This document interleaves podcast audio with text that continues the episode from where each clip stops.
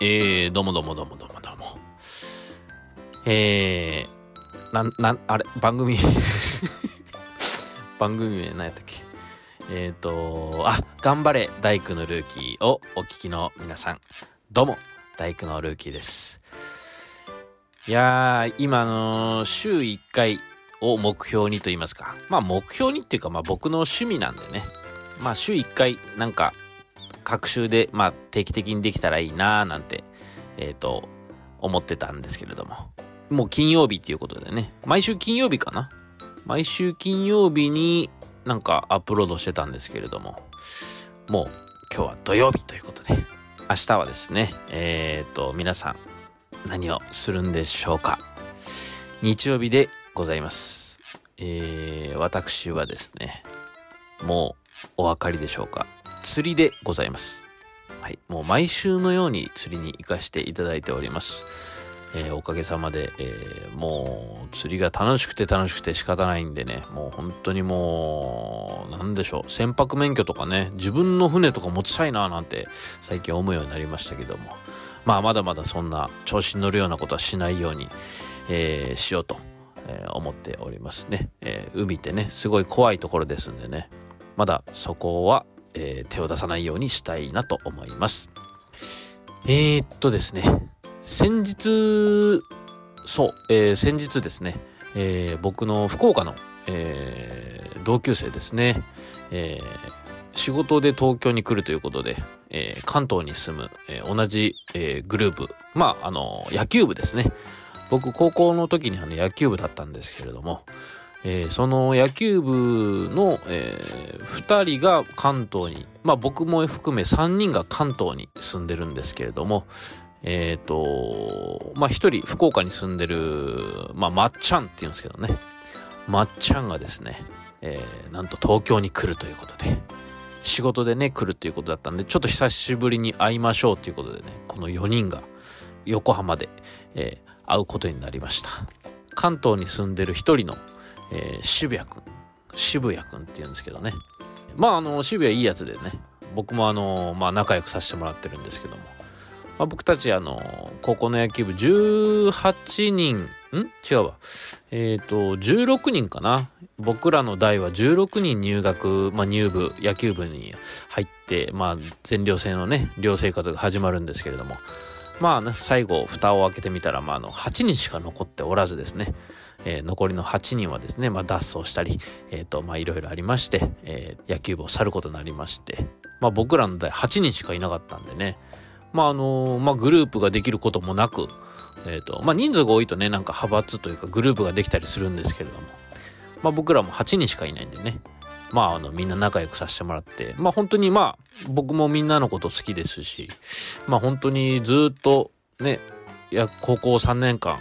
えっ、ー、と、もう24時間ずっと一緒にいましたんで、まあ同じ布団で、まあベッドで、まあ寝たりしてましてね、まああの、2段ベッドなんですけども、えっ、ー、と、1段ベッド、2段ベッドあって、1段ベッドには誰も寝ないで、2段ベッドに4人で寝たこともありますね。はい。なんか意味はわからないんですけど、狭い狭い言いながらね、寝るのがなんかその時ちょっとハマってたと言いますか。はい。よくわからないですけども、ななんかその変なノリになっちゃうんですね。で、まあまあ僕らも仲良かったんですけども、その一人の渋谷くんがですね、えっ、ー、と、子供が生まれたっていうことを聞きまして、あの、人づてに。僕はね、え？っと思って、結婚したぞって言って、えー、おめでとう子供生まれたったいって言ったらですね、えー、その友達がですね、お前何用とって？お前結婚式出たやん。行ったやんって言われまして。え？っと思って。もうあのー、渋谷くんの結婚式に僕出席してたみたいなんですけれども、もう全く記憶になくてですね。もう Google フォトで、あのー、自分のその2010何年のその渋谷くんが結婚した年のあの写真アルバム全部こう、何千枚ってこう、アップロードされてるやつ、こうバーって見たんですけども、一枚も、その結婚式の写真がなくて、で、もう、結婚式に行ったこと本当に思い出せなくてですね。で、その一緒にあの4人が集まった時に、なんか子供生まれたらしいやんって言って、まあ、そうそうそうっ、つって。でももう僕覚えてないんだよね結婚式でその結婚したことをだからえ結婚したぞっつっていう話話になりましてはいいやいやお前も何何何4かみたいな話になったんですけれどもまあちょっとじゃあさちょっとみんなその渋谷の時の結婚式の写真をちょっと見してんってあのー、思い出すけんって。もう本当に思い出せないから、なんか写真を見たらね、なんか思い出すかなと思って。僕ちょっと撮ってなかったんで。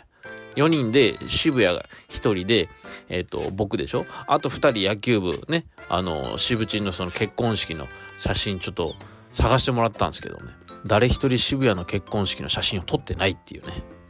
はい。だからもう僕思い出すきっかけがないんですよね。うん。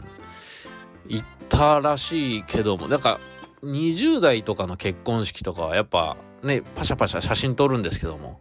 30代、30、え ?30 代か。30代の時の結婚式だったと思うんですけども、しかももう、ね、あの、まあ、野球部の、まあ、渋谷ですしね、うん、写真撮る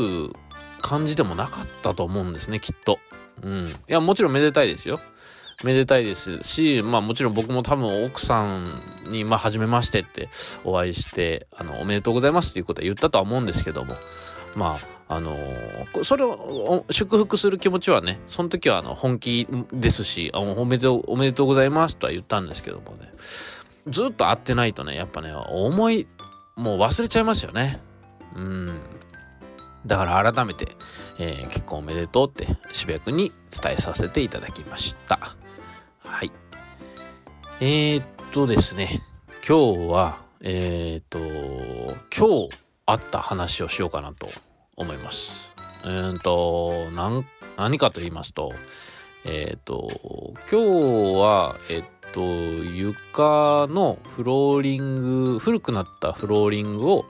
えっと、剥がして、ま、あの、ベニヤ板を貼って、まあ、CF っていうそのビニールのそのクッションフロアっていうんですけどあの洗面所とかに敷いてあるやつですねいろんな柄木目の柄とかもいろんなねあの柄があると思うんですけど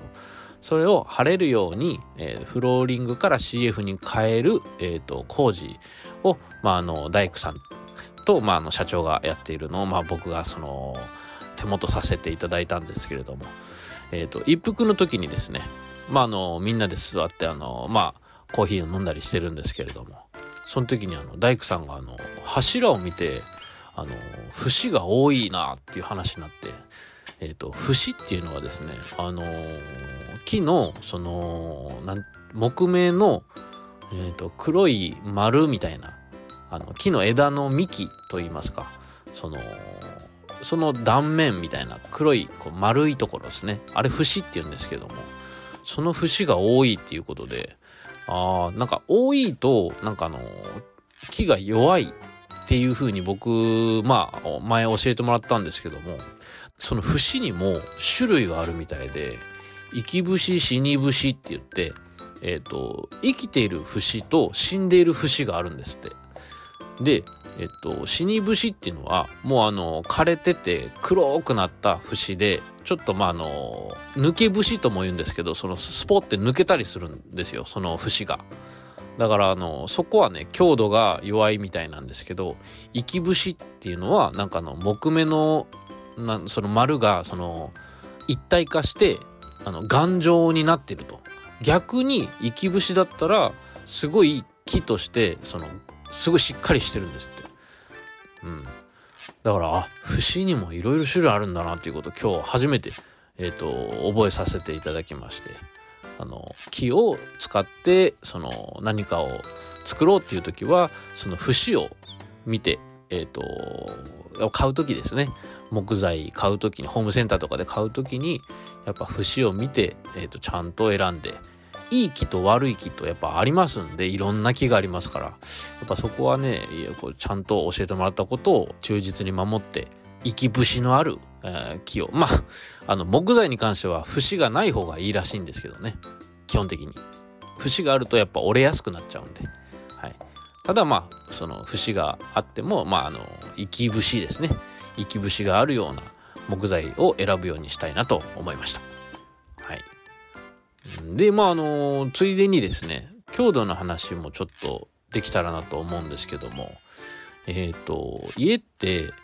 木でできてたりその鉄筋まあ鉄ですねあとコンクリートとかでそのまああの家って作られてると思うんですけど僕も知ってびっくりしたんですけど木と鉄とコンクリート。これってどれが一番強いかってその引っ張る力と圧縮する力ですね。これ総合的にもどれが一番頑丈かっていうとですねこれはもう何を隠そう。木なんですね。木が一番強いんですって。もうなんか鉄とかコンクリートの方が強いイメージだったんですけども木がもうダントツで強いんですよ。コンクリートの何百倍強いしもう鉄の何何倍もすごい強いらしくて。だからあのメンテナンスをすればやっぱり長持ちするんですね。うん。僕木の家が好きなんでいつかその作る家は木を重点的に使ってやりたいなと思ってるんですけどもコンクリートもあのすごいしっかりはしてるんですけども酸素に触れていくと中性になるらしくてそれがなんかひび割れてきちゃってでそのひび割れたところから例えば雨とかであの水分がこうすあの中に入ってってであの鉄筋コンクリートなんかはねあのコンクリートの中に鉄筋をね鉄を入れてる骨組みみたいな感じで入れてるんですけどもそれでまあ強いんですけど鉄筋コンクリートって。ただそうやってあのコンクリートにひび入ってあの水がその中に入って鉄にその水が付着すると錆びちゃってそれでコンクリートも割れてきちゃったりしてだからコンクリートのお家とかはちゃんと定期的に塗装ですね。塗装して酸素にまあ太陽に紫外線ですね触れないようにあの劣化しないようにしないといけないみたいでなんかへえと思いましたね。木もまあもちろん劣化していくんでちゃんとメンテナンスしなきゃいけないんですけども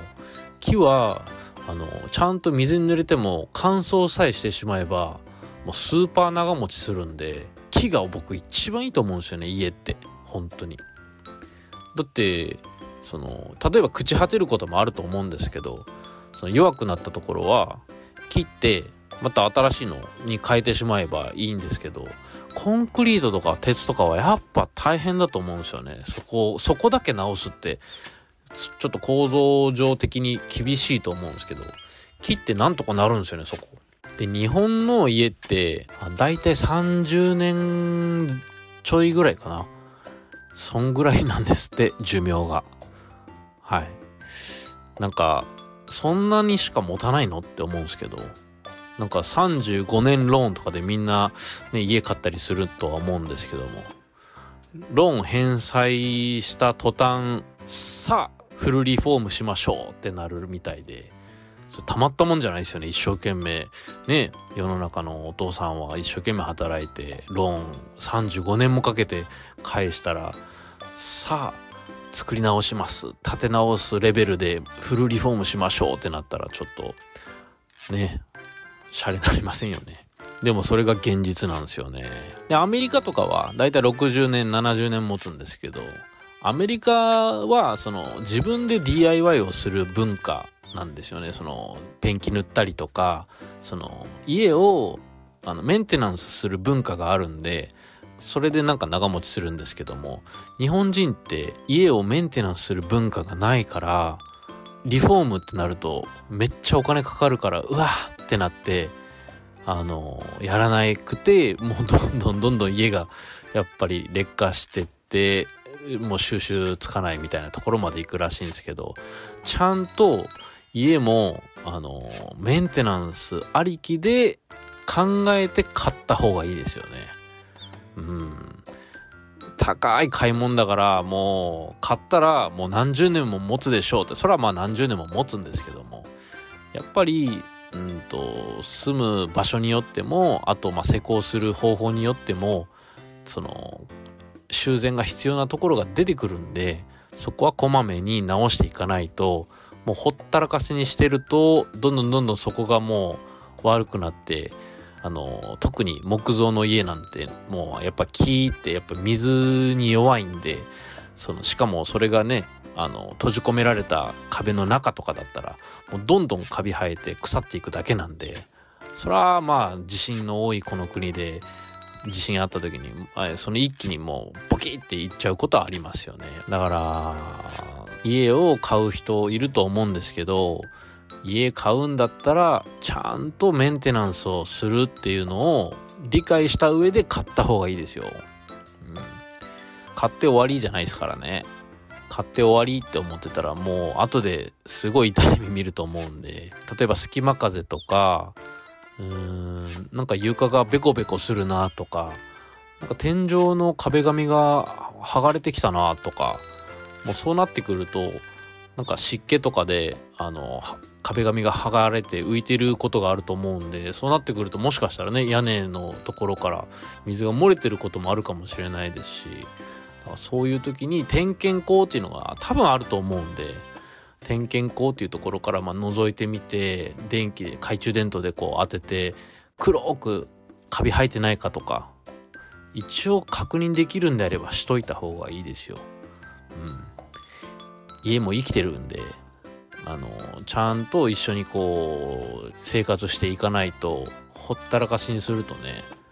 まああの死んでしまいますからねお家も。だから高い買い物なんでね皆さんももしお家買ってる人いたら大事にした方がいいと思います、はい、僕はね古い家を直したいと思ってるんですけど僕の場合はもうメンテナンスする気満々でやるんで、だからまあ、多分なんてことないと思うんですよね。例えば外壁とか、僕はあの杉の木でやりたいんですよ。サイディングとかいろいろあるんですよ。その壁のその種類。一軒家の家をね、いろいろ見てるとあると思うんですけど、いろんな壁が。でも僕はね、木でやりたいんですよね。外壁。しかも杉の木の、あの、焼き杉ってやつ。あの、昔よくあったと思うんですけど、焦げた木が、こう、板状がこう、パーってこう、横でも縦でも張っているとこ見たことあると思うんですけど、炭みたいになってるところ。あれ僕やりたいんですよ。あれってめちゃめちゃ長持ちするんですよね、本当は。ただ、メンテナンスが難しいっていうか、まあ慣れてないとめんどくさいからみんなやらないんですよ。あの外壁。あの外壁が僕最強だと僕は思ってるんで、あのいつかそれを自分でちょっと挑戦してやってみて、どうなるかほんと楽しみなんですよね。木を、その縦、僕縦が好きなんですけど、まあ横で張ってる人がほとんどなんですよね。うん。横で貼った方がまあ都合がいいことがあるんですけどもえっ、ー、と下地っていうのがあってその横の杉板を貼るのに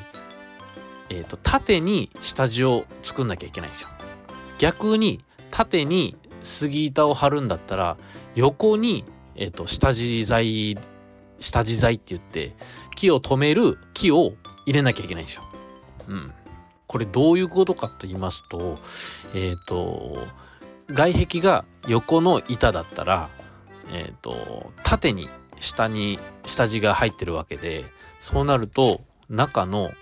水とか、その水蒸気とかが上に上がっていくんですよね。だから空気が流れやすくなってるんですよ。でも、縦すぎって言って縦に張っちゃうと横に下地を入れなきゃいけないからえっ、ー、と、木が横になってるんで、上に行かないんですよね。うん。だから、下地を短くして、上にちゃんと水気が、空気が流れるようにするんですけど、そうなるとまあ、強度として弱くなったりするんで、はい、あんまりよろしくないんですけども。ただ、外壁なんで、外壁はもうただ張ってるだけですからね。うん。強度もクソもないと思うんですよね。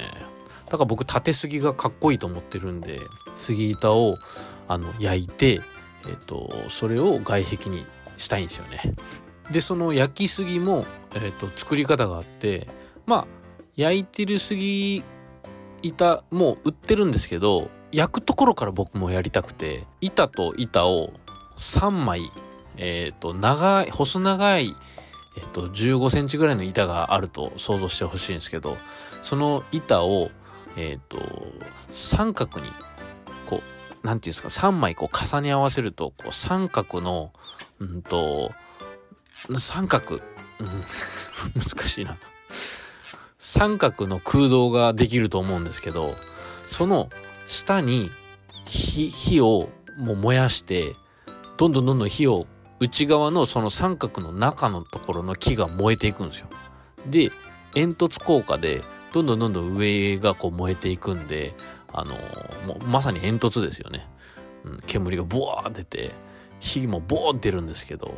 それでしばらくして焼けたと思ったら、それぶっ倒して、で、さもう水バーってかけて、もうあの、それを乾燥させるんです。はい。なんでこれ焼くんだっていう話なんですけど、焼いた方が、あの、虫が来なくなるんですよね。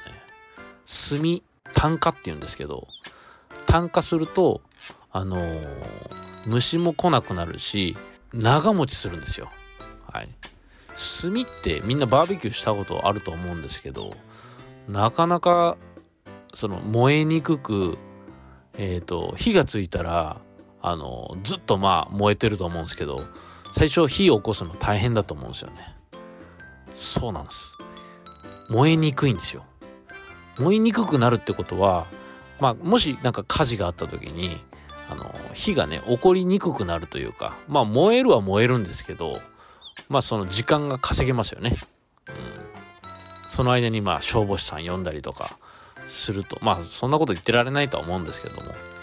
まあ、木なんでね、絶対燃えますんで、まあ、ビビたるもんかもしれないですけど、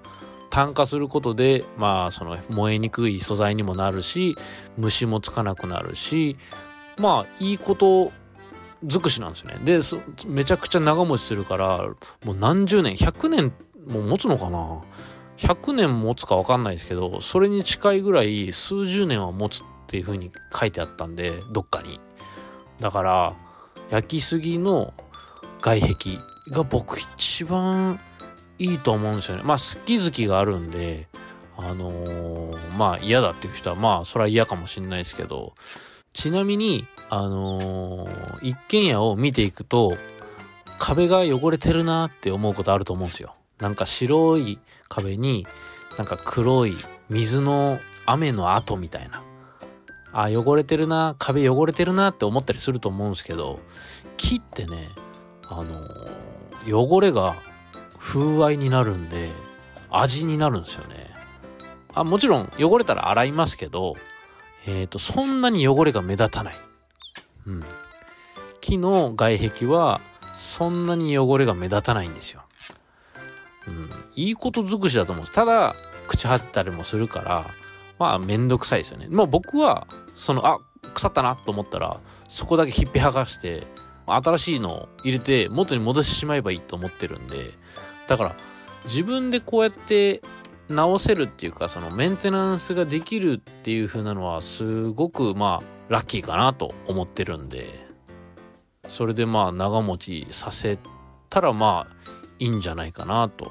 思ってるんでどれぐらい長持ちするかはちょっとわかんないですけどまあやってみないとねわかんないんでね。僕も焼きすぎの外壁の家に住んだことがないからもしかしたらね匂いとかなんかわかんないですよ。うんと、うわ、最悪だって思うことあるかもしれないですけど、だからみんなこの外壁やらんたいと思うかもしれないですけど、まあそれはやってみないとわかんないんでね。まあいつかね、そういう家を作れたらいいなと思っております。えっ、ー、と、明日も、えっ、ー、と、フィッシングがありますんで、えー、そろそろ酔い止めを飲んで